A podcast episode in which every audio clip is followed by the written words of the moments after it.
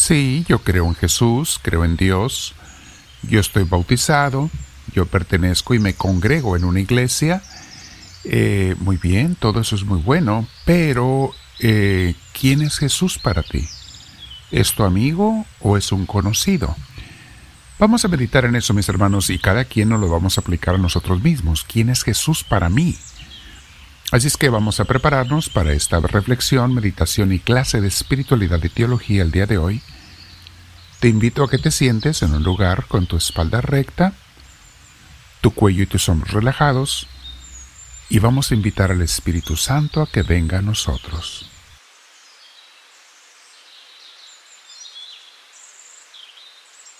Dile en tu corazón, Espíritu Divino, gracias por escucharme, porque sé que siempre que te hablo, tú me escuchas, Señor, y más si lo hago con un corazón sincero. Esa es mi intención hoy, Señor. Te pido que me escuches, que me des tu luz, que me des tu inspiración, que también me enseñes el camino de hoy y de cada día de mi vida, que sepa qué es lo que tú quieres, Señor. Quiero de verdad seguirte, conocerte primero que nada, y por qué no Jesús, te hablo a ti mi Jesús, me encantaría ser tu amigo, tu amiga, pero un amigo íntimo, una persona que esté muy cerca de tu corazón y tú del mío. Enséñame cómo se hace eso, Jesús. Enséñame, dame tu luz. Yo quiero tenerte toda mi vida, estar contigo para que el día que me vaya de este mundo, vaya con el ser más querido de mi vida, con un amigo íntimo. Gracias Jesús, gracias Espíritu Santo por escuchar mi oración. Me pongo y me quedo en tus manos, bendito seas mi Señor. Respiramos profundo mis hermanos una vez más, con el deseo de llenarnos de Dios completamente, en su paz. Bien, el tema de hoy, mis hermanos, se llama ¿Es Jesús mi amigo o solo un conocido? Porque así es en la vida con las personas, ¿eh? Tenemos muchos conocidos en todos lados, en la familia, en los en el vecindario, entre amigos, conocidos, en la misma iglesia, en los trabajos, etc. Tenemos muchos conocidos, pero amigos mm, no es normal que tengamos muchos. Algunos solamente tienen uno o una y hay quienes ni uno o ni una. Pasa también, mis hermanos. Es válida la pregunta que me debo hacer a mí mismo. ¿Qué o quién es Jesús para mí? ¿Es mi amigo o mi conocido? Y hoy ante Dios, en este momento de reflexión y luego de oración, yo te pregunto, Señor, ¿quién eres para mí? Y quiero ser sincero ante mí mismo y ante ti, claro.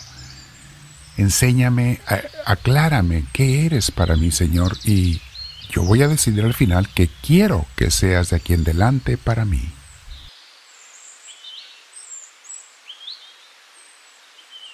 Quizá, mis hermanos, debemos primero distinguir los unos de los otros, quién es un amigo y quién es un conocido. Conocidos son las personas con las que nos encontramos o convivimos casualmente en la vida. Podemos saludarnos, platicar algo, eh, pero nada personal. Y pronto generalmente nos despedimos para vernos quizá otro día. Ah, de esos conocidos hay en el trabajo, hay en las escuelas, hay en los vecindarios, entre la misma familia, entre grupo de amigos. Hay unos que son más que amigos, son conocidos. No te la llevas mal con ellos necesariamente, pero tampoco hay una amistad. Entonces, eso es un conocido. Pero amigo o amiga, por el otro lado, es aquella persona con la que convivimos mucho más y de manera más personal o íntima. Se comparten con esa persona de, de los dos lados, nos compartimos nuestras vidas de una manera más personal. Amigo es aquel, aquella en quien yo confío, alguien que yo sé que estará allí cuando se me ofrezca, si un día necesito igual eh, ayuda, pero de igual manera yo estaré para él, para ella, si esa persona me necesita. Y aunque hay varios grados de amistad, porque no todos los amigos son igualmente amigos, todos anhelamos tener por lo menos un amigo íntimo o amiga íntima. Es esa persona que aunque no sea perfecta, con su existencia hace que nunca te sientas solo. Puedes recargarte en su hombro en tus momentos más difíciles y confiarle tus más íntimos pensamientos y sentimientos. Esta persona no te traicionará. Es una persona con la que convives lo más posible. Deseas verle y pasar tiempo juntos cada vez que se pueda, platicar, divertirse juntos, reír, ver una película, tomar un café, compartir sus vidas en general. Ahora sí puedo preguntarme, ¿quién es Jesús para mí? ¿Es un conocido o es un amigo? Y si descubro que yo solamente creo en Él y que es un conocido para mí, como para muchísimos cristianos lo es, bueno, a mí me toca decidir. ¿Quiero que Jesús y yo sigamos siendo conocidos nada más? ¿O quiero comenzar a ser su amigo? Eso implica pasar tiempo con Él, convivir, confiar, conversar con Él lo más posible, le llamamos a esto oración, y darle lo mejor de mí. Si es que quiero que Jesús sea mi amigo, y luego a qué grado de amistad. Mucho depende de mí, ¿eh? no todo, no todo, porque también Jesús tiene que querer. Ya sabemos que Él quiere una relación con todos nosotros. De amor, sí. De, de familia, de hermanos, sí. Pero de amigos, íntimos, quizá no todos lo van a hacer. Aunque mucho depende de nosotros, ¿eh? Pero en otra ocasión les explico más con más detalle este punto. Tenemos en los evangelios que Jesús tenía miles de conocidos, miles porque se le juntaban gentes de más de cinco mil gentes. Lo seguían muchos de ellos, comían con él, Jesús les daba de comer a veces, panes y peces milagrosamente, ellos escuchaban sus predicaciones, pero amigos no, solamente tenía un puñado de amigos Jesús. Me vienen a la mente ahorita los doce apóstoles, los hermanos Lázaro, Marta y María, y, y no muchos más. Pero dentro de esos amigos tenía a tres que eran sus amigos más personales e íntimos, y estos eran Pedro y Santiago y Juan. Tenemos varios pasajes en los Evangelios donde Jesús convivía con ellos en cosas muy especiales. Lo bueno es que para los que somos discípulos de Jesús, tenemos la opción de escoger si queremos ser sus amigos o no. Él nos da esa oportunidad. Y a algunos de nosotros, como mencionaba hace un momento, nos puede invitar a ser sus amigos íntimos.